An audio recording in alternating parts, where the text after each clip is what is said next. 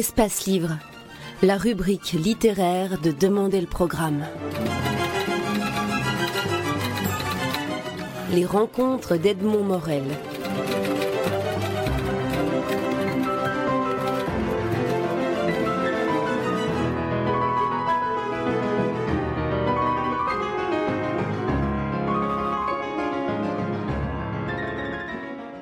Julie Marot, vous publiez aux éditions Glénat une bande dessinée, une histoire en bande dessinée qui est une histoire euh, magnifique, émouvante, bouleversante et qui, je pense, ouvrira le, regard des, lecteurs vers non seulement le, monde des adolescents, mais aussi vers ce qu'on pourra appeler l'absence de, tolérance que l'on voit dans la, société aujourd'hui. Le titre est Le bleu est une couleur chaude.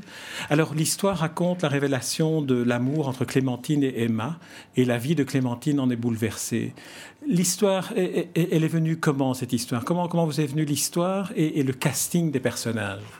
C'était il y a cinq ans. Alors, euh, pour me remémorer un truc pareil, euh, euh, je me souviens que je travaillais pour un concours sur Paris de BD. Et c'était la catégorie de plus de 18 ans. J'en avais 19, j'y croyais pas du tout. Et j'ai fait une planche qui mettait déjà en scène la narration spécifique du flashback via le journal intime de Clémentine. Et donc, ces personnages sont nés euh, pour cette planche en question. Et euh, mais maintenant, de, quoi c'est né, je ne sais, plus exactement. Et euh, j'ai gagné le concours. Et ça m'a donné énormément confiance en moi. Et j'ai commencé l'écriture cette année-là du, roman graphique. Mais je sais que dans mon fonctionnement avec mes personnages, c'est toujours eux qui s'imposent à moi dans leur personnalité. Et chacun, dans sa personnalité, fait des actes euh, forcément irréversibles, mais qui s'imposent à eux-mêmes. Et donc, je fonctionne comme ça avec eux. C'est plutôt eux qui me guident. Et l'histoire s'est construite comme ça, du coup. Est-ce qu'il y avait déjà au départ le, ce qui fait la, caractéristique, je dirais, graphique du, de, votre roman graphique, qui est cette couleur bleue euh, qui vient de temps en temps dans les planches noir et blanc pour identifier les personnages comme si il fallait montrer leur différence et en même temps, le, comme vous dites, le bleu est une couleur chaude, c'est ce qu'ils ont de, de qualité en plus. Mais en fait, c'est c'est la même histoire, c'est né euh, sous, sous, mon crayon à ce moment-là, mais euh, je ne sais pas du tout d'où ça venait. Il fallait juste réussir à différencier le présent du passé. Et euh, ce que je dis toujours, c'est que dans nos souvenirs d'un événement donné, on a toujours des détails, c'est des odeurs, c'est des, des, plans particuliers de, de, notre vision des choses. C'est pas une vue d'ensemble qui est restée indemne. Et donc le bleu, il est là aussi de cette manière-là. C'est du noir et blanc qui est donc un souvenir assez flou d'une génération euh, passée.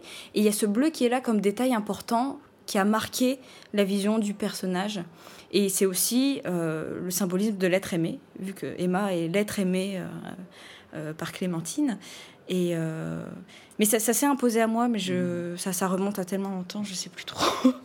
L'histoire débute euh, par, par le, temps présent. Euh, Emma se rend chez les parents de Clémentine. Clémentine est décédée. Mhm. Et euh, Clémentine a légué à Emma son journal intime. Et on passe au noir et blanc à partir du moment où Emma lit le journal intime de Clémentine et on découvre l'histoire de la naissance de leur amour.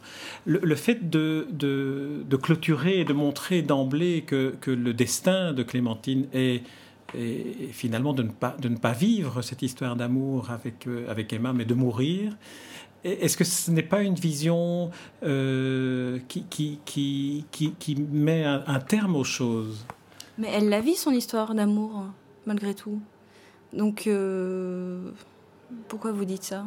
J'ai l'impression que l'histoire d'amour aurait pu, continuer, que c'est comme si vous vouliez la, clôturer, la terminer, que l'histoire d'amour est vécue, mais elle ne se prolonge pas dans, dans une vie commune entre, entre les deux. Comme si c'était eux, c'était ce couple-là qui avait perdu par rapport aux parents de, aux parents de Clémentine qui sont, et aux parents d'Emma qui sont euh, d'une intolérance euh, terrible.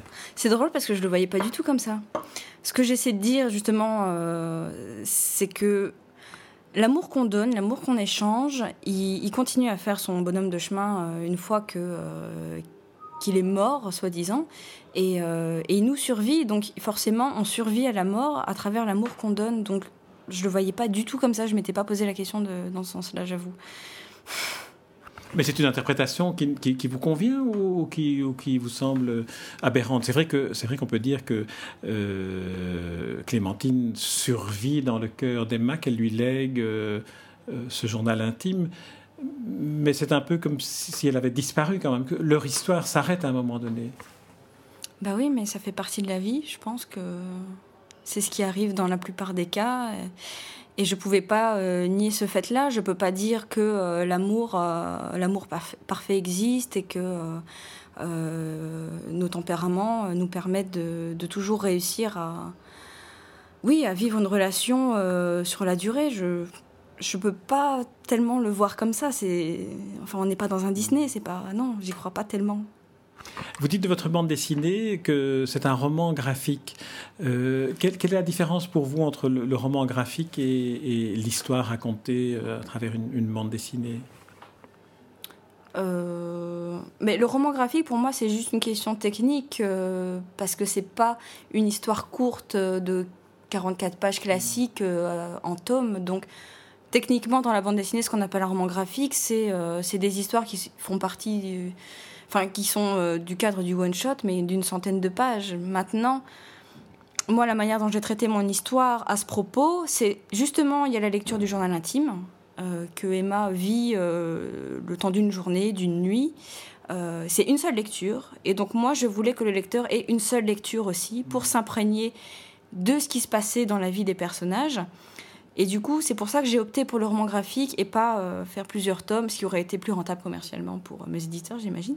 Mais euh, c'était juste, narrativement, c'était ça l'intérêt. C'était justement d'avoir la lecture d'un journal intime et que le lecteur soit dans la lecture de ce journal intime de la même manière que Emma, justement. C'est un, roman qui, un roman graphique qui, raconte l'histoire d'une génération aussi. On, est vraiment dans, un temps et dans un lieu précis. On est dans la France euh, du premier septennat de Sarkozy. On est dans, une ambiance aussi très, euh, très intolérante, très, très dure par, par rapport à, ce que vivent ces, ces deux jeunes filles qui sont amoureuses l'une de l'autre. Est-ce que c'est cette perception-là que, que vous avez de, du monde de la génération qui, vous a précédé? Euh, euh, Oui, oui. Enfin, je pense que je peux pas m'empêcher d'être engagée quand, j'écris une histoire de ce type-là. Et, euh, et donc, c'est une histoire d'amour intime, on est d'accord, mais c'est forcément remis dans son cadre social et collectif, surtout quand on est homo. Il y a toujours le rapport aux autres qui est là.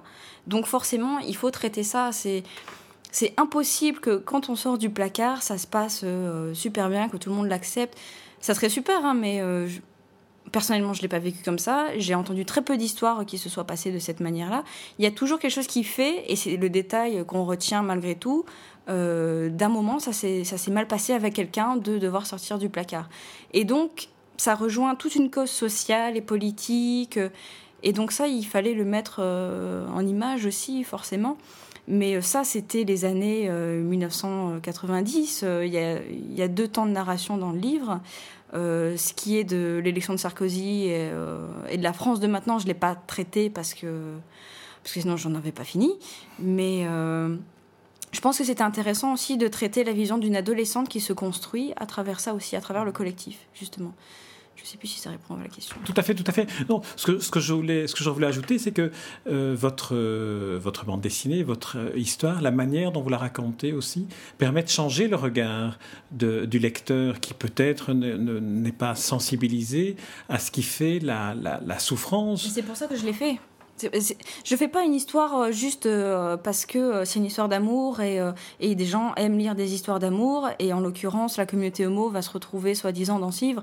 J'y crois pas tellement. Si, si j'écris une histoire pareille, c'est parce que j'ai envie de dire des choses aux gens qui veulent pas m'écouter d'une autre manière, orale, en manifestation ou je ne sais quoi d'autre. C'est justement pour essayer de changer un minimum les mentalités et de montrer qu'il n'y a pas de forme d'amour qui, qui prévale, qui prévaut, mmh. qui prévaut sur euh, une autre, justement. Et euh, donc mon intérêt, c'est de m'adresser à ces gens-là aussi. C'est pour eux que j'ai fait euh, ce livre.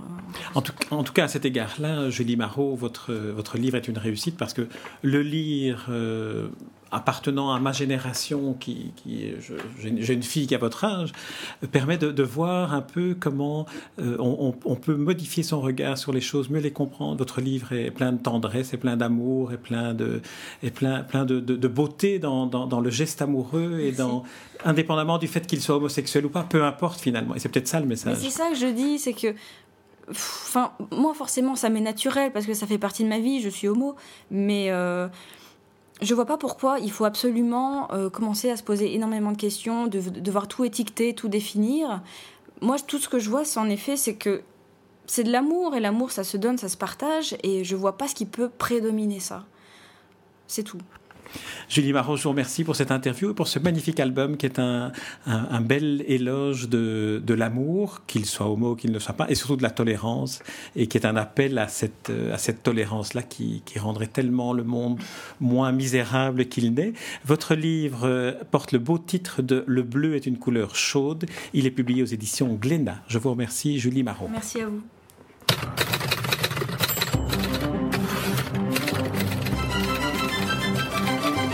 Espace Livre, la rubrique littéraire de Demander le programme.